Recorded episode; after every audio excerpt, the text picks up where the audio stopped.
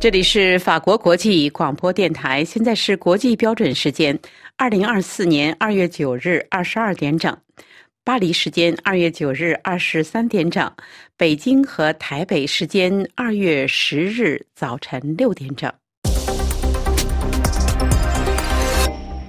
下面是新闻节目时间，首先播报今天新闻内容提要。舒尔茨将于二月九日在华盛顿与美国总统拜登举行会晤。他已经敦促美国国会向乌克兰提供军事援助。欧盟经济安全政策最大痛点是规模不足。在中国，人工智能攻克春节家庭聚餐时的难题。阿巴斯强烈谴责以色列进攻拉法的计划。听众朋友，大家好。德国总理舒尔茨周五在华盛顿敦促美国国会很快拨发给乌克兰军事预算。舒尔茨对媒体表示说：“如果援助能很快拨发，那就太好了。因为如果没有美国的帮助，乌克兰的局势将会非常非常复杂。”德国总理舒尔茨即将于二月九日在华盛顿与美国总统拜登举行会晤，将聚焦于如何强化对乌克兰的支持援助，以便继续帮助基辅。俄罗斯对乌克兰的大规模侵略战争即将进入第三个年头，在战场上兵力与武器都占弱势的乌克兰，严重依赖其西方盟友提供军事和财务的援助和支持。自从俄乌战争爆发以来，美国一直是乌克兰最坚定的支持者、最大的军事和财务的援助者。但是在舒尔茨星期三启程前往美国访问之时，各界对美国能否持续与其乌克兰军事和财务援助的承诺，却产生了越来越严重的疑虑。由于美国国内政治的缠斗，拜登总统有关向乌克兰提供新的援助的要求一直遭到美国国会的搁置。路透社在报道中指出。最令欧洲人担忧的是，目前在共和党推举的总统候选人中，初选中遥遥领先的特朗普，如果在今年十一月的美国大选中击败了拜登，重返白宫，美国援助乌克兰的承诺有可能受到进一步的伤害与弱化。舒尔茨星期三搭机离开柏林前往华盛顿时，在机场表示，目前在欧洲已做的承诺以及美国国会已经决定做出的承诺是远远不够的。所以我们需要找到一条让我们大家一道做更多事情的路径。美联社引述舒尔茨的话说：“现在需要向俄罗斯总统普京发出一个明确、确切的信号，西方不会放松对乌克兰的支持。”星期五上午，舒尔茨将与美国商界领袖举行早餐会，下午将与拜登总统举行会谈。欧盟上个星期曾经批准一项四年向乌克兰提供五百亿欧元的援助计划。而德国官员表示，德国一国迄今已经向乌克兰提供或已经承诺提供两百八十亿欧元的援助。乌克兰军方官员曾表示说，在俄军沿着乌东和东南战线几个地区不断重新发动攻势的情况下，乌克兰部队目前非常缺乏弹药，特别是炮弹。舒尔茨星期四在《华尔街日报》言论版发表的一篇文章中警告说，俄罗斯在乌克兰潜在的胜利不仅令基辅和欧洲，而且也令全世界感到担忧。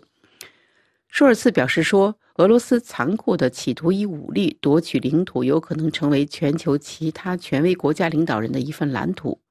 舒尔茨还表示说，更多国家有可能面临被近邻掠夺、侵吞的风险。今年六月，欧盟换届改选，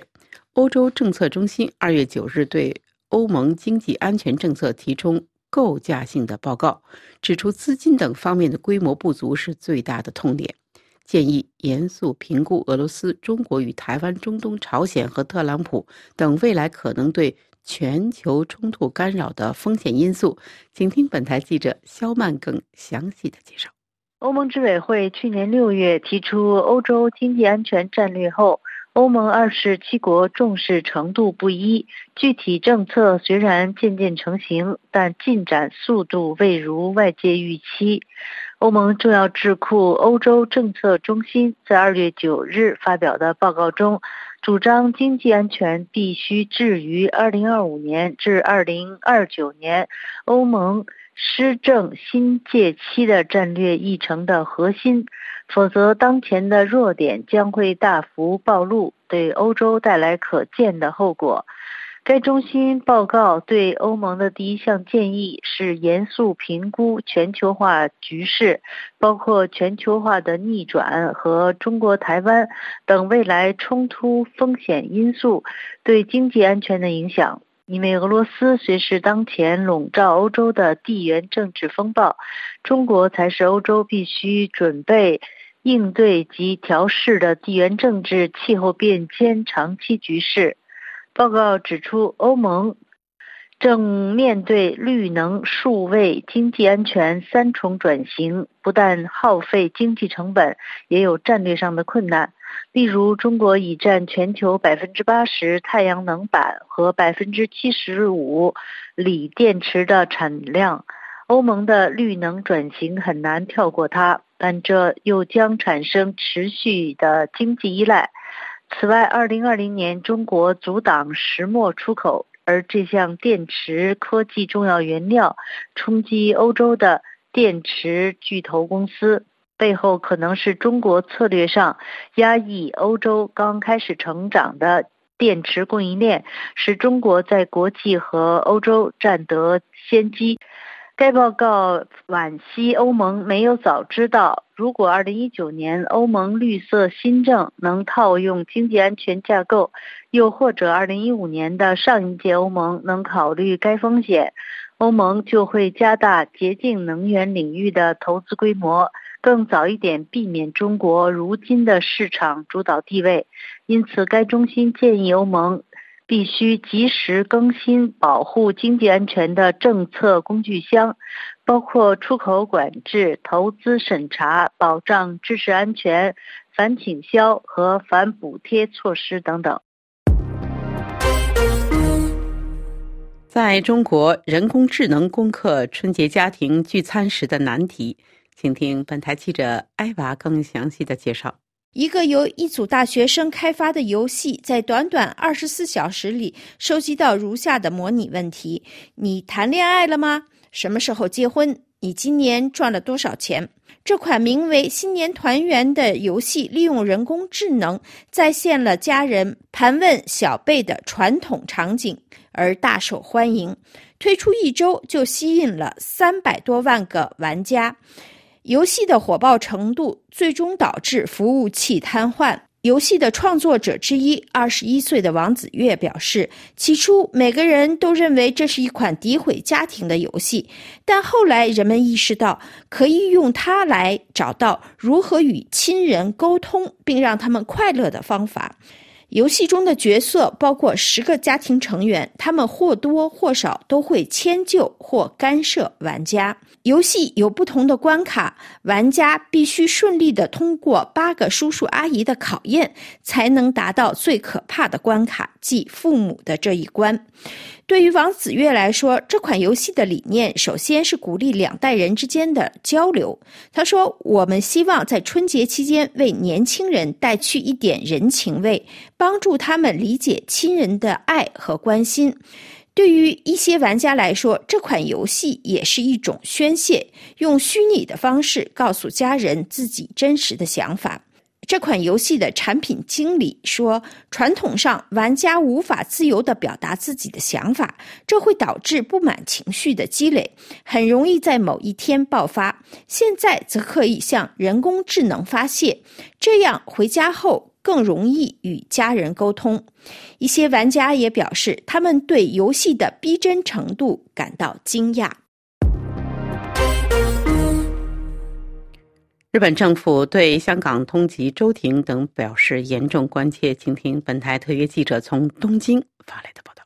日本政府对香港通缉周庭等表示严重关切。二月六日，香港警方将事实上流亡到加拿大的民主活动人士周庭列入通缉名单后，日本政府内阁。二月九日通过一份答辩书，对此表示严重关切。日本众议院议员松原人曾多次向日本政府提出有关香港问题的质询书。他表示，香港政府基于打击反政府活动的《香港的国家安全法》，对周庭和《苹果日报》创始人黎智英等人在香港进行不公平的镇压。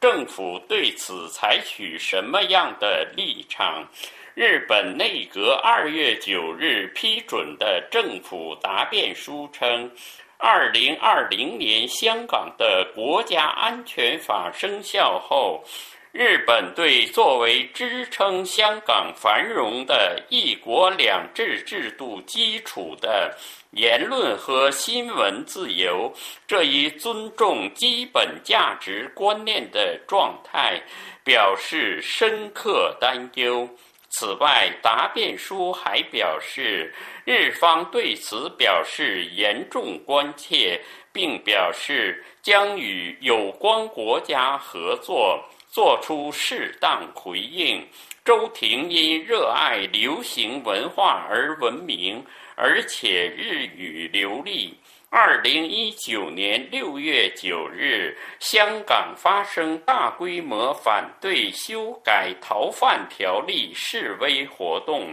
两天后，周庭在日本东京的日本记者俱乐部举行新闻发布会。法广特约记者楚良一发自东京。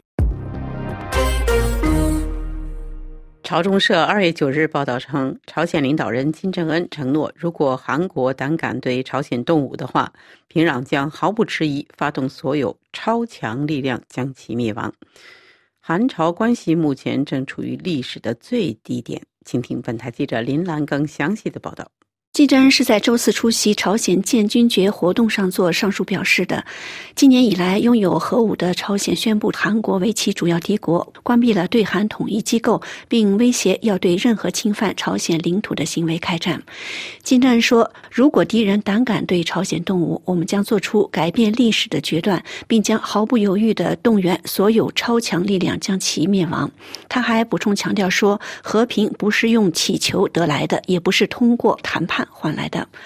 二月八日是朝鲜人民军建军七十六周年，金正恩当天携女儿金主爱走访国防省参加庆祝活动。金主爱被一些分析认为是金正恩正在培养的接班人。据朝中社发表的照片，金正恩当天携手金主爱出席活动，他们受到了身着军装官兵的欢呼，两人并与朝鲜高阶军官集体合影。金正恩在国防省发表的演讲中说：“决定把韩国傀儡定性为对朝鲜前程危害最大的头号敌国，永远的敌人，将在紧急情况下占领、平定其领土，作为朝鲜确保国家安全和未来和平稳定的国策。”朝韩关系正经历历史最低点。韩国总统尹锡悦上周警告说，失去理智的朝鲜政府很可能会在四月韩国大选之前进行多方面的挑衅，包括网络攻击和无人机入侵。今年一月份，韩国国防部长表示说，如果朝鲜发动战争，将可能导致平壤政权的灭亡。朝鲜劳动党最高人民会议刚刚在周三投票决定单方面废除与韩国的一系列经济合作协议。阿根廷球王梅西于二月四日缺席迈阿密国际和中国香港明星队的表演赛之后，成为众矢之的，而且事件仍在发酵之中。表演赛主办方宣布说，向通过官方渠道购买门票的市民提供一半退款。就再次就此事件致歉。虽然梅西于二月七日称自己因腹沟骨受伤为由而不能上场，然而当晚本是替补的梅西在日本和神户胜利船的友谊赛中上阵三十分钟，引起中国大批球迷和官方的强烈不满。听众朋友，以上是今天的新闻节目，谢谢各位的收听。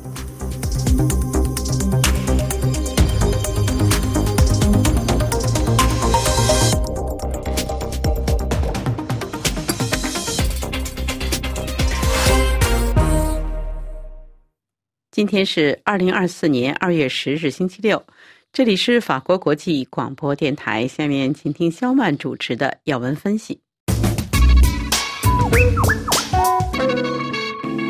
听众朋友，中共党媒《人民日报》二月二日刊文，整个国家都洋溢着乐观向上的氛围，随即遭众多大陆网友在社群网络上冷嘲热讽。几天之后的二月八日，中国国家主席习近平在二零二四年春节团拜会上又号称：“放眼全球，仍然是中国风景这边独好。”据报道，习近平说，一年来全面贯彻新发展理念，坚持稳中求进工作总基调，果断实行新冠疫情防控转段，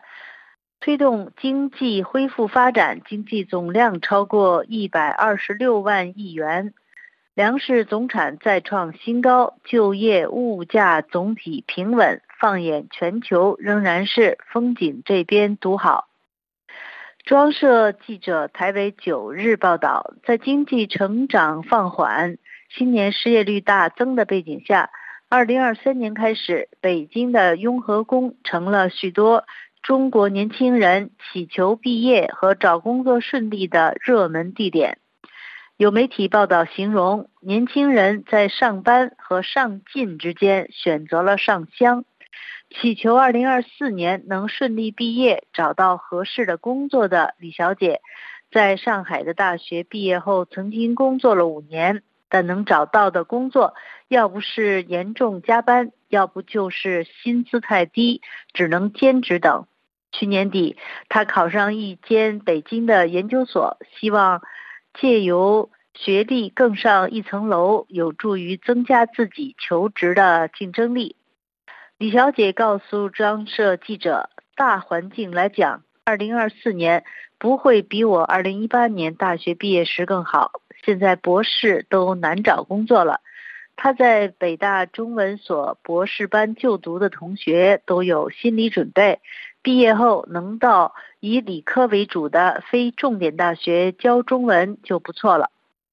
二零二三年中国疫情解封后。”十六到二十四岁青年的失业率接连三个月升破百分之二十。中国国家统计局宣布暂停公布数据，半年后官方公布剔除在校生，去年十二月的青年失业率为百分之十四点九。李小姐认为这个数据有点假。因为大环境真的不好，她身边的朋友有工作的说不上满意现状，没工作的大多想着出国。三十多岁的沈小姐则是属于在限制中积极作为的人。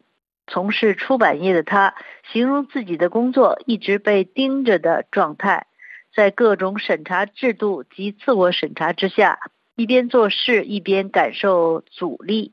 打算出版的书题材乍看很正常，但必须考虑是否能把握好政治风向。这种情况已经持续几年了，他预期二零二四年也会一样。二零二二年底爆发抗议疫情风控的白纸运动，很快被当局压下，让沈小姐意识到要改变大环境很难。不过，身边很多朋友跟她一样。在紧缩的社会政治气氛下，他们决定更关注自己手上可以做好的事。他们认为，要政府提供更多就业机会很难，要放松政治管控更不可能。二零二四年，中国图书业面临政治和经济双重压力，他们盼望至少在行业经营环境上可以不要那么令人沮丧。庄社评论说。历经充满转折的二零二三年，中国年轻人的盼望都很务实，对政府的期待也很卑微。习近平说：“中国风景这边独好，不可能看到民众对此的真实反应。”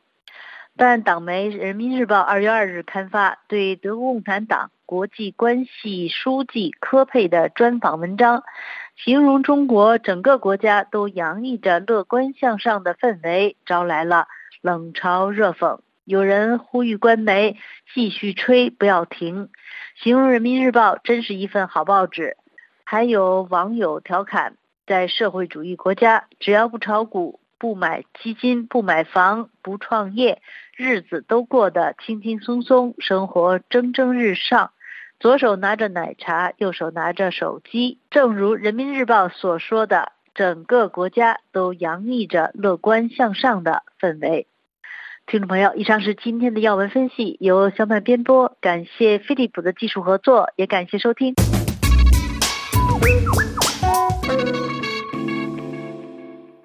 法国国际广播电台下面重播刘芳编播的法国报纸摘要。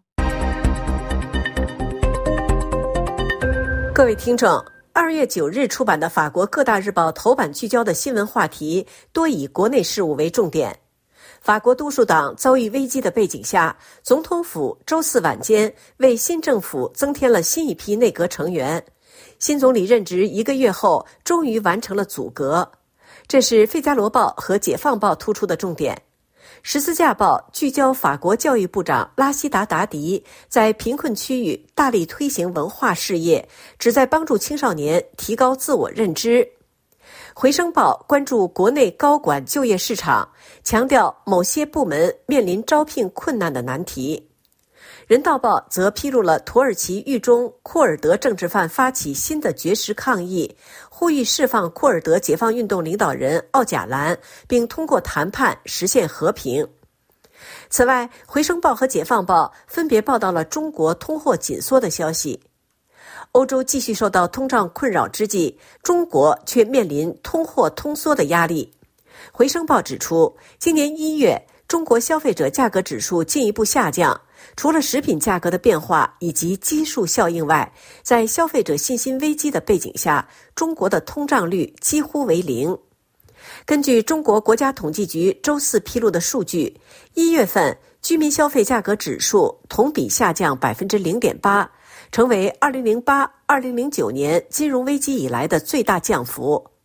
不过，在经济学家的眼中，相关数字与食品价格密切相关，并取决于基数效应。今年一月，居民消费价格指数同比降幅扩大，主要原因是去年的农历新年春节在一月，加上疫情防控结束后消费需求增加，因此对比基数产生影响。而二零二四年的春节是二月十日。受春节影响，经济学家普遍预计二月份物价指数将回升。报道引述花旗银行经济学家的观点指出，如果季节性因素发挥作用，二月份的总体数字可能接近于零。凯投宏观的经济学家则表示，预计食品价格通货紧缩的缓解将在未来数月推动消费者价格指数进入正值区域。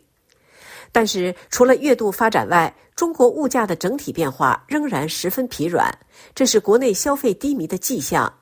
持续的房地产危机、劳动力市场遭遇的困境等种种因素，正在打击消费者的信心，令他们对经济前景难以乐观。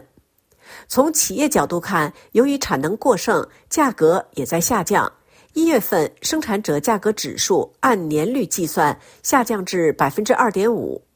对中国产品价格的竞争力造成压力。中国工业产能过剩。二零二三年，中国的通胀几乎为零，今年的通胀也应保持在有限的范围内。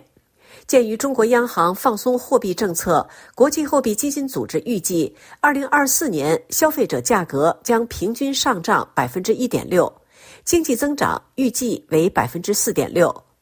国际货币基金在刚刚发布的关于中国的报告中指出，随着产出缺口的缩小以及大宗产品价格下跌的负面影响的消退，预计通胀将逐渐加速。回声报最后指出，在北京做出努力解救中国股市的举措之后，经济学家们正在屏息观望，打算了解中国为试图重振经济究竟将做出怎样的政治反应，以及采取怎样的新措施。中国政府将于三月初公布二零二四年的通胀目标和增长目标。解放报在报道相关消息时分析指出，中国消费者价格指数下降幅度超出彭博社调查中分析师的预测。基数效应并不是此一指数大幅下跌的唯一原因。荷兰国际集团的经济分析人士认为，拖累通胀的主要因素仍然是食品价格。一月份食品价格同比下降百分之五点九，创历史新低。虽然价格下跌似乎有利于增加购买力。但实际上，通货紧缩却会对经济构成威胁，公司可能被迫减产，并通过折扣的方式来出售库存，以至于直接影响到公司的盈利能力，最终导致减少工资或劳动力。面对潜在风险，宝银资产管理公司的经济师张志威表示：“中国需要迅速采取措施，以应对持续存在的通货紧缩压力。”《解放报》指出，虽然北京曾多次宣布拯救措施，尤其是针对房地产业，但至目前为止没有取得预期的效果。近月来，中国股市大跌，糟糕的数据导致证监会主席易会满于二月七日被免职。以上是本台今天的法国报纸摘要节目，由刘芳选播，感谢收听。法国国际广播电台，请听林兰编播的《美国动向》。听众朋友，美国大选前总统共和党热门候选人特朗普上周日表示，如果他当选总统，将再次对中国征收关税。尽管仍面临多地法院对其参选权的诉讼，尤其是本周四美国联邦最高法院开始的就科罗拉多州剥夺他参选权案上诉口头辩论影响关键，但共和党内初选特朗普压倒性的有利选情，让他与拜登在十一月大选中对决的形势日益趋近。中国更希望看到谁胜出，拜登还是特朗普？美联社日前报道，选取不同专家分析北京对此次美国大选的可能衡量。报道说，随着大选很可能再度出现特朗普对拜登，中国正不安地关注这场选举。这种不安，首先是对于竞选本身，因为任何一个候选人都可能对中国发表强硬表态，威胁到近几个月来脆弱的美中关系改善。其次是对最终选举结果的担忧，因为无论谁当选，他们对于中国政府来说都没有特别的吸引力。报道分析说，虽然拜登一直在寻找与中国合作的领域，但中国政府对于他团结印太盟友、共同对抗中国的努力感到担忧。拜登曾多次表示，如果中国武力攻台，他将让美国军队保卫台湾。因此，北京对于他处理台湾问题的做法也感到紧张。而特朗普如果当选，同样也会令北京头疼。尽管在外交政策上奉行孤立主义的特朗普可能会在保卫台湾问题上更加犹疑，但考虑到他的不可预测性以及对中国的强硬言论，无法排除任何可能。特朗普曾将他在任期后期爆发的新冠疫情归咎于中国，同时他还可能加深自他就任总统之后就持续紧张的中美贸易战。特朗普上周日在接受福克斯新闻频道节目专访时说：“如果自己当选下届总统，就会对中国商品征收百分之六十的关税，甚至更高。”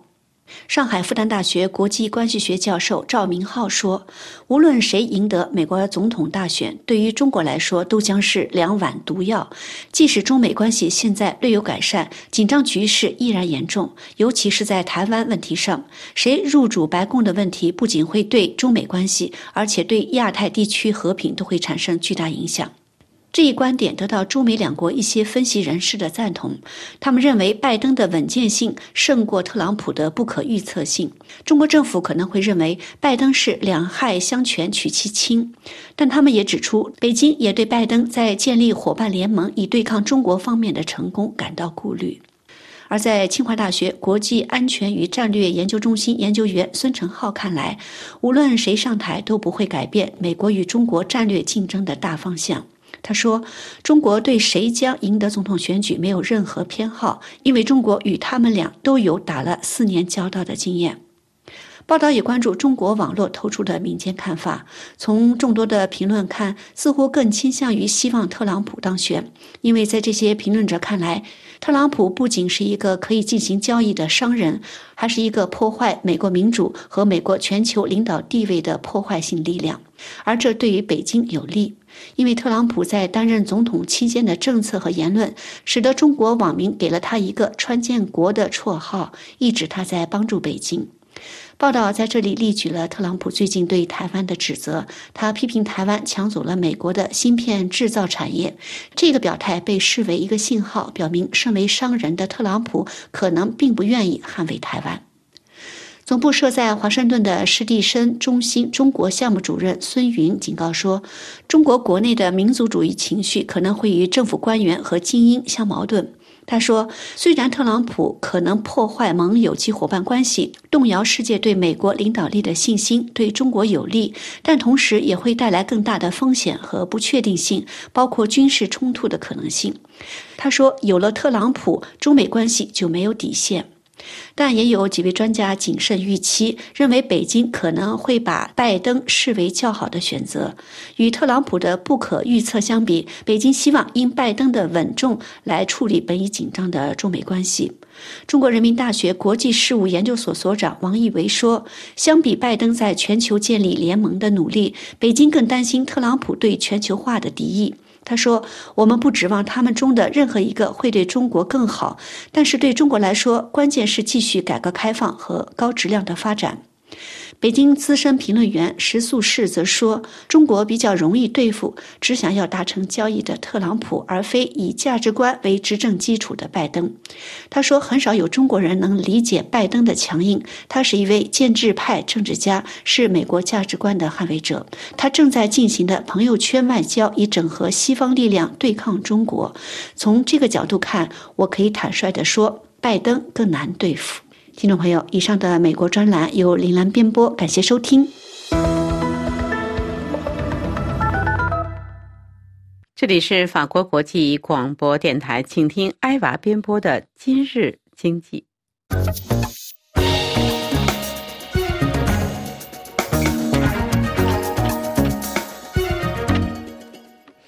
各位听友好，法国各部委、各省，甚至在欧盟所在地布鲁塞尔，目前都开始全力以赴展开工作。为了结束法国农民的抗议活动，至少是暂时的，法国新政府做出了一系列承诺。现在必须在二月二十四号农博会召开之前做出全面回应。经过两周的道路封锁和时有发生的骚乱抗议后。法国总理阿塔尔就杀虫剂、农民养老金及合成肉类等各种问题连发三项声明，农民的抗议活动终于在二月初偃息旗鼓。多数派农民工会的主席警告说：“如果我们最终没有被考虑周全，或者这一切只是昙花一现，那么我们还会再来。”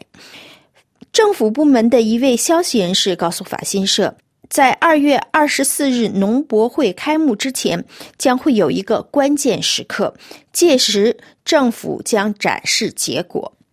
在农业部和生态转型部，以及在涉及范围相对较小的经济部和劳工部，目前几乎天天都是文山会海，电子邮件大大加快了信息的循环往复。顾问们正努力将总理二月一号宣布的四页总结付诸实践。农业部部长、能源转型部部长和生态转型部部长三人必须通力合作。农业部长身边的亲信保证说。这并不意味着我们在所有问题上都达成了一致，但我们并不是在装腔作势，只是想做出成绩。不过，在方式方法上可能仍然存在分歧。但根据生态转型部长办公室的说法，逻辑是结论已经给出，现在请解释一下该如何做到。工作进展情况的会议计划每周都会在总理府。马蹄翁宫举行，有些问题很容易解决，如二月一号宣布的促进清理农业河道的法令；其他的承诺则更具技术性，如统一所有绿植篱笆法规。农业部长费斯诺的一位顾问就表示，这项工作要繁重得多，因为必须协调城市规划、环境和共同农业政策这三项法规。法国农业法案的全面修改工作已经酝酿了数月，但最终将纳入比预期更多的条款，这也受到政策时间安排的限制。农业部部长办公室就指出，工作并不是从零开始的，但需要再次进行磋商，起草解释性备忘录，之后交由最高行政法院进行审核，然后将其列入国民议会和参议院的议程。在本周三的会议上，农业部长就表示，目标是在六月前通过参众两院的决议，以便可以在那时成立一个联合委员会。一位顾问也表示，大家都听到了农业界的苦恼，即使对做出的答案不一定都同意，但表明正在对此做出回应，符合所有人的利益。作为简化手续月的一部分，法国各省的省长也被动员起来了。政府特别要求他们审查所有可以废除或简化的省法令。在布鲁塞尔，法国政府更多的参与谈判。受到欧洲多个国家农民示威的影响，欧盟委员会已经做出了几项紧急承诺。其中包括限制乌克兰农产品进口，并承诺放宽休耕规定。欧盟的一个委员会将就此进行投票。但是，想要制定有关产品标签的新规定，或是组建一支力量，在欧盟边境控制。农业不公平竞争可能要等到六月欧洲大选产生的新议会，或是今年秋天的下一届欧盟委员会。对此，一位顾问提醒说，在三个星期内解决所有的问题是不可能的。各位听友。以上您听到的是今天的今日经济专题，介绍在农博会前让法国农民满意的工作进入倒计时。本次节目由爱娃编播，感谢绿线的技术合作，多谢您的忠实收听。下次节目时间再会。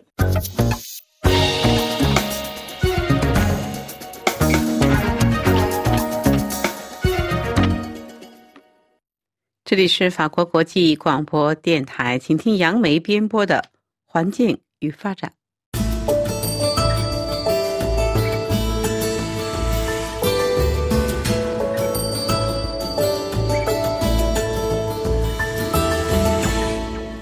听众朋友，根据国际著名医学杂志《柳叶刀》杂志二零二二年的一项研究，化学污染每年导致全球一百八十万人死亡。此外，化学污染也对生物多样性产生重大影响，是导致许多动植物彻底消失的原因之一。为了加强对化学污染物对人体健康危害的研究，法国十多位科学家和政治家二月二日在《世界报》上发表一篇署名文章，他们呼吁效仿。政府间气候变化专门委员会紧急成立一个联合国化学污染问题政府间专家小组，为世界决策者们提供指导。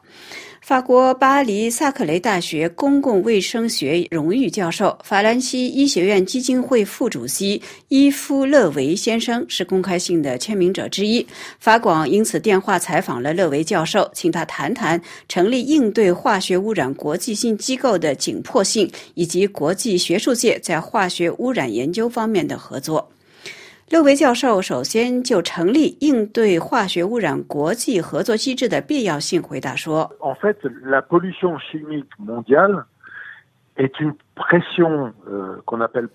全世界各地的化学污染物其实同气候变化一样影响巨大，它们也同样没有边界，对全世界各国的民众以及环境都会产生影响。如同气候变化一样，它也同样是人类行动所导致的结果。为了使全世界各国之间能够互相交流，排除所有的政治因素，能够共同分享研究成果，就有必要成立一个类似联合国气候变化。划政府间专家小组的机构来应对化学污染问题。事实上，早在2022年，法国担任欧盟轮值主席国时，我们就试图提出这样一个主张。我们当时组成了一个国际专家小组，试图利用法国担任主席国的机会来推动此一计划。但是，问题是我们并没有获得来自欧盟方面的支持。不过，我们的提议得到了联合国方面的响应。去年年底，联合国在内卢比做出了成立该机构的原则决定。但是，对我们来说，联合国的反应太迟缓了，而且今天依然仅仅处于起步阶段。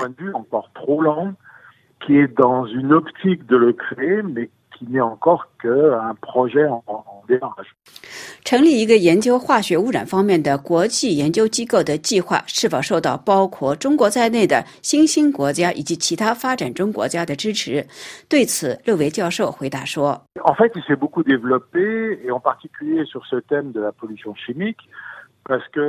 其实，在化学污染方面，中国学者对此也有很多的研究。比如说，就我本人的研究领域，也就是水污染方面，如果我们来统计一下目前已经发表的研究成果来看，来自中国的研究文章越来越多，同二十年前完全不同。就中国而言，当然我们在别的国家也一样，中国在水污染、空气污染以及土壤污染方面的研究文章日益增多。事实上，化学污染问题越来越引发人们。的担忧，新兴国家以及发展中国家都越来越注重这方面的研究，所以这并不仅仅是发达国家、欧美或者澳大利亚等国的研究课题。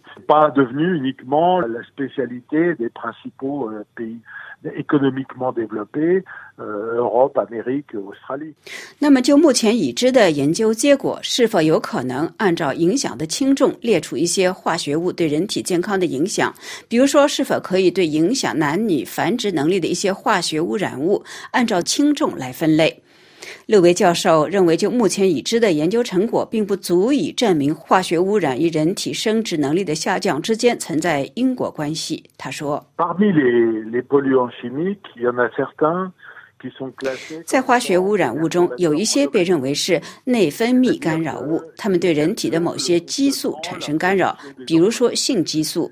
今天我们虽然观察到繁殖能力的下降，准确的说是男性的精子的质量的下降。最近四十多年来，我们确实观察到男子的精子的质量在下降，但是我们并不能够证明这些现象同化学污染物之间存在着直接的关联。我们手中所掌握的证证据是这些内分泌干扰物对性激素产生影响。我们在自然界中发现那些生活在化学污染物中的动物的观察中。明确地发现了这一点，所以我们可以推测，这些化学污染物或许是导致某些人无法生育繁殖的原因之一。我们确实在世界许多国家都发现了男子的精子的质量下降的现象，但是化学污染物很可能仅仅只是其中的一个原因，因为导致人人们的繁殖能力下降的原因是多方面的，这很可能也同我们整天坐在电脑前缺乏体力活动有关。但是可以肯定的是。内分泌干扰物对人体健康可能造成重大的影响。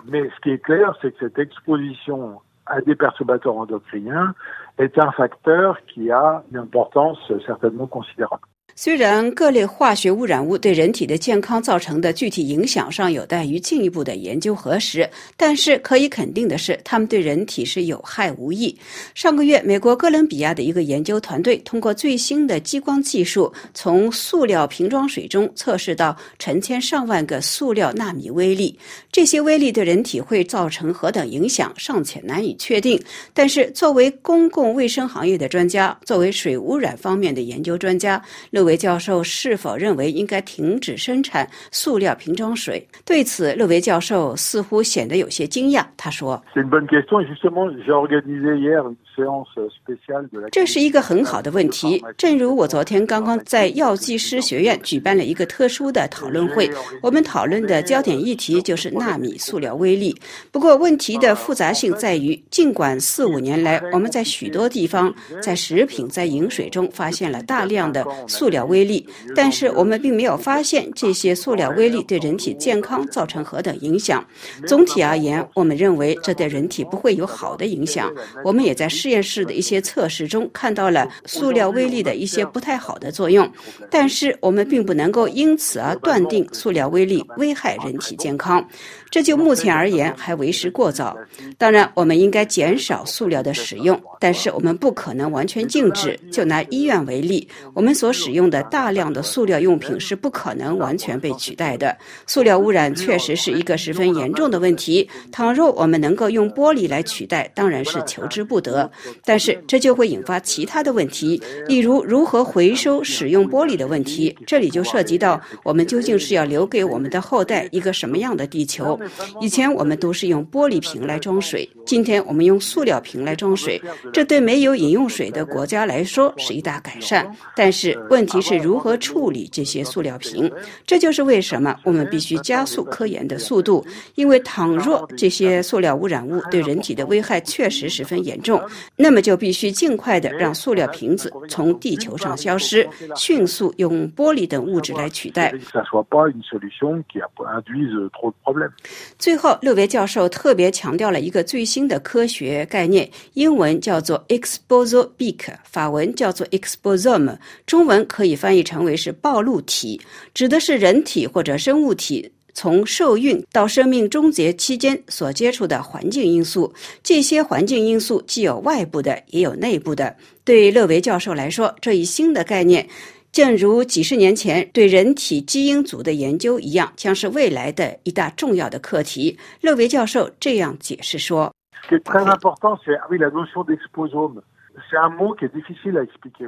暴露体这个新概念十分重要，这一概念很难解释，但是这将是未来的研究方向。也就是说，我们必须赋予足够的资源来研究测试我们对化学污染物的暴露程度。从我们在母亲的子宫内发育，一直到生命的结束，我们在家中、在交通路途中或者在办公地点所遭受的污染，以及这些污染物之间相互作用，最终对我们的健康。造成什么样的影响？比如说，癌症、繁殖力受到影响、发育受到影响等等，这一切对我们的影响是十分巨大的。也正因为如此，我们必须大量投资于类似的研究，以便预测暴露在什么样的化学污染物下就会导致什么样的疾病，这样我们才可以开展预防工作。比如说，您居住在某一个城市，您从事某一项工作，您的饮食习惯是什么？我们把这些输入到一个十分复杂。杂的电脑程序，然后我就可以告诉您，您会面对什么样的健康威胁。今天这个雄心勃勃的研究计划尚有待于开发，但是相关的工作已经启动。欧盟委员会今天已经有。八至九个与此有关的科研项目，研究经费为一千五百万欧元。当然，这些经费是远远不足的，但是至少研究活动已经启动。其实，这同当初研究基因组一样，这在当时也是一个十分雄心勃勃的计划。人们刚开始对此持有怀疑，但是今天我们可以对任何人的基因组进行破译。我们不久就可以利用基因疗法来治疗一些疾病。暴露体也同当初的基因。基因组研究一样，目前才刚刚起步，所以我们必须鼎力支持。就像破译基因组一样，我们未来也能够彻底的破译不同的化学污染物对人体健康所造成的影响。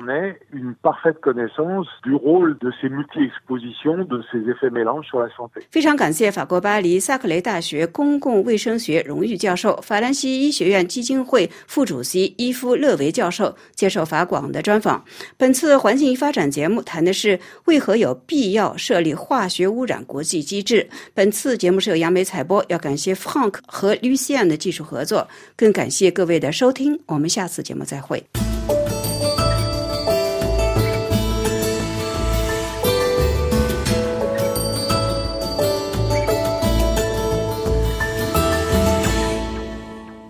这里是法国国际广播电台。最后，请听尼古拉编播的法语世界。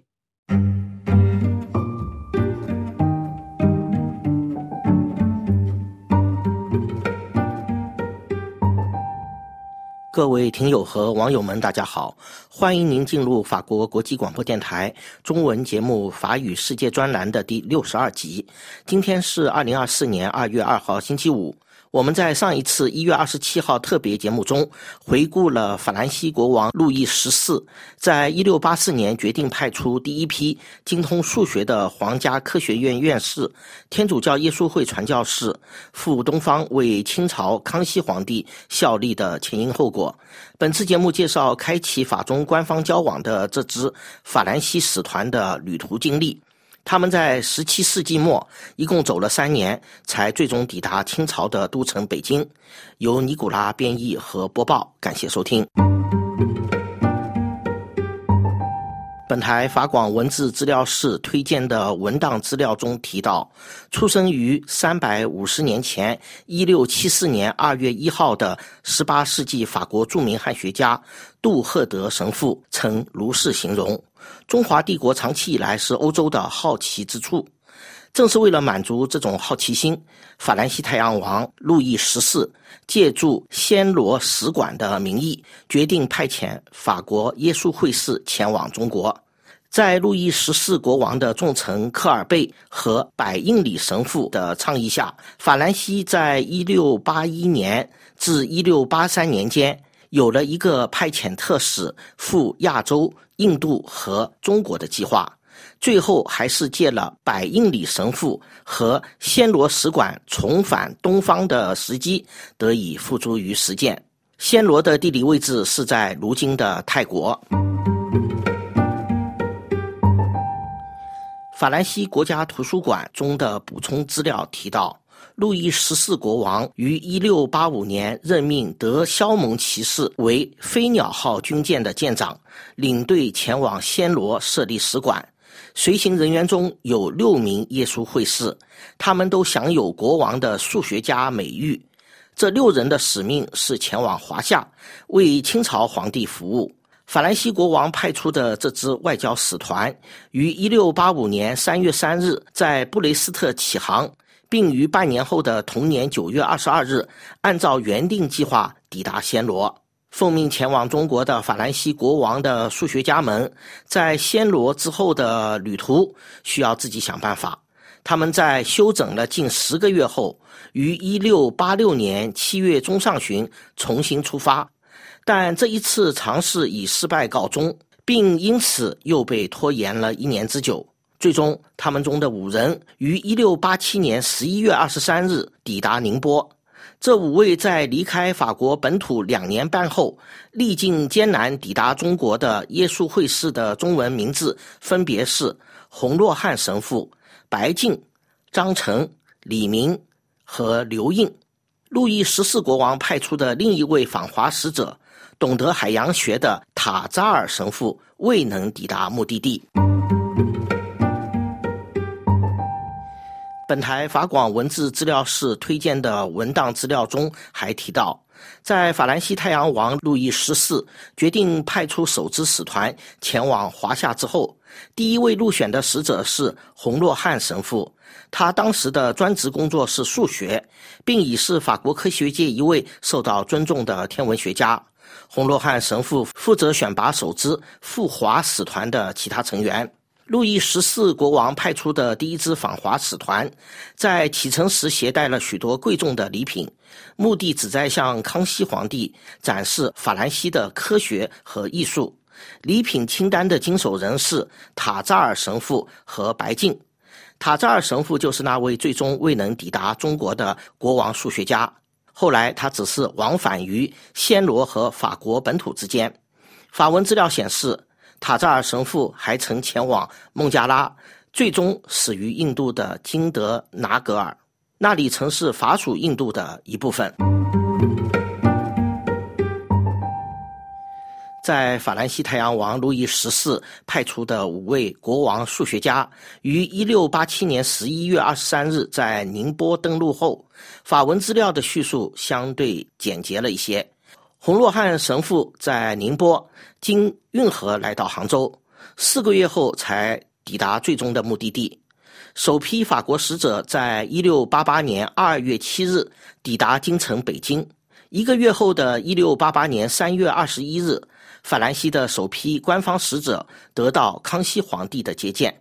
康熙后来决定把法兰西国王的数学家白净和张成留在御前教授西方科学，尤其是数学；其他使者则获准在清朝的疆域内传教。刘英神父前往上海，李明神父前往西安，而领队的洪若汉神父的足迹则在南京和广州可寻。各位听友和网友，以上是法国国际广播电台中文法语世界专栏的第六十二集，简述在十七世纪末开启法中交往的首支法兰西使团历时三年的旅途经历。感谢本台法广文字资料室和技术人员 Philip 和 Yuan 的协助，谢谢您的忠实收听，我们在下一集节目的时间段里再见。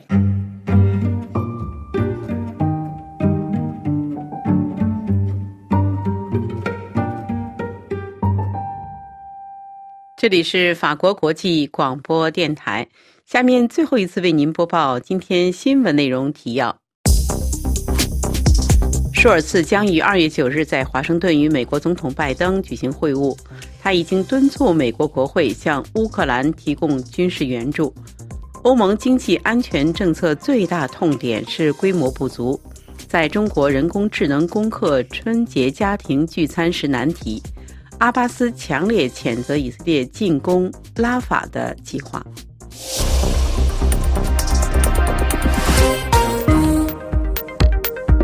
这里是法国国际广播电台，听众朋友，本台对亚洲的第一次华语节目播音到此即将结束。本次节目由小乔为大家主持，特别感谢飞利浦的技术合作，更感谢大家的忠实收听。最后，我们一起来欣赏女 Renia 演唱的歌曲《Marcia》。